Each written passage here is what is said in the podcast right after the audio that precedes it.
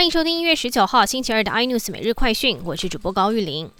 为福部立桃园医院群聚感染事件，截至昨天，连续三天新增医护人员确诊武汉肺炎。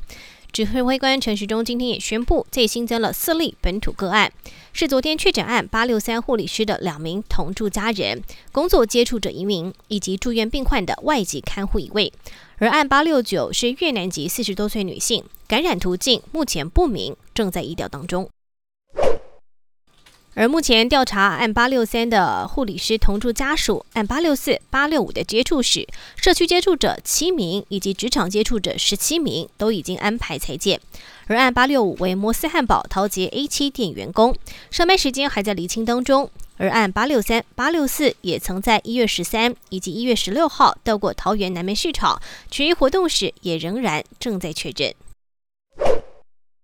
玻璃桃园医院爆发了院内群聚，护理师家人跟看护都确诊。陈世忠今天宣布，居家隔离者以集中检疫或回院隔离为原则。今明两天会有两百二十位病人外移到专责病房，所有楼层都做管制，并且全面的消毒。为了防范社区感染风险，指挥中心也公布公众集会指引：如果无法在活动之前严格执行完整风险评估，强烈建议取消或者是延后举办。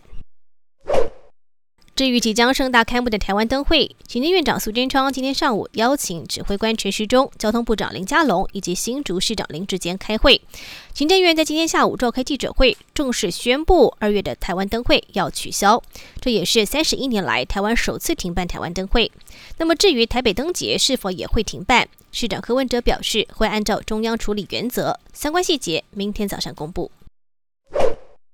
国际疫情也在持续延烧当中，但是川普卸任前夕却签署终止海外入境限制的行政命令，包含来自欧洲大部分地区以及巴西的大多数旅客都在二十六号开始获得解禁。就在命令公布不久之后，拜登团队却随即表示，因为疫情还是严重，在拜登上任之后，并不打算解除这项禁令，甚至还打算加强旅行相关的工位措施，减轻疫情传播。更多新闻内容，请锁定有线电视八十八 MOD 五零四 iNews 真真晚报，或上 YouTube 搜寻三立 iNews。感谢台湾最大 Podcast 公司声浪技术支持。你也可以在 Google、Apple、Spotify、KKBox 收听最新 iNews 每日快讯。